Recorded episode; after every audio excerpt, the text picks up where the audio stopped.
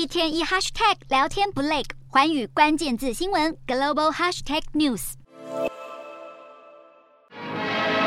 七十年前已故的英国女王伊丽莎白二世举行盛大的加冕典礼，当时年仅四岁的查尔斯也在场见证。如今已经继任王位的查尔斯三世将在今年五月举行加冕仪式。现年七十四岁的查尔斯也将是英国新君主加冕时年纪最大的一位。而考量到英国正在面临高通膨、能源费用飙涨，这一场加冕典礼将会缩减规模。英国君主的加冕仪式一直在伦敦的西敏寺教堂举行，已经有九百多年的历史。根据白金汉宫公布的流程，庆祝活动将一连举行三天。五月六号，加冕仪式登场，将由英格兰教会坎特伯里大主教主持。威廉王子会在父亲查尔斯国王面前下跪，抚摸王皇冠和亲吻父亲的脸颊，以向他致敬。接着，查尔斯和妻子卡蜜拉会回到白金汉宫。紧接着，重头戏登场，查尔斯会与其他的王室成员在阳台现身，向群众挥手致意。隔天，五月七号周日，英国各地社区会有午餐会，之后会举行加冕音乐会。邀请知名音乐人演出。五月八号，民众将受邀参加帮大忙公益活动。而外界高度关注的是，不断大爆王室秘辛、揭露家丑的英国哈利王子，会不会回国参与父亲的大日子？英国新君主查尔斯今年将会取代母亲站在这个大阳台，象征新世代到来。但不变的是，要展现团结和庆祝。英国王室届时是不是会上演大和解戏码，仍不得而知。但势必不希望这一场家族风暴盖过加冕仪式的光芒。